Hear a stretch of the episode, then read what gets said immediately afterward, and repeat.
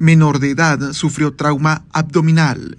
Elementos de bomberos municipales de la estación 125 a bordo de la unidad AD56 acudieron al municipio de Momostenango del departamento de Totonicapán, ya que un menor de edad de aproximadamente 7 años de edad sufrió un accidente cuando se encontraba jugando el menor impactó con la esquina de una mesa, lastimándose la parte del abdomen.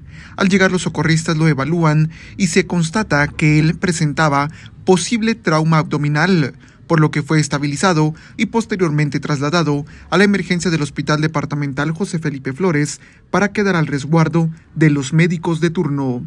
Desde Emisoras Unidas de Totonicapán, informa Alberto Chaclán, primera en noticias, primera en deportes.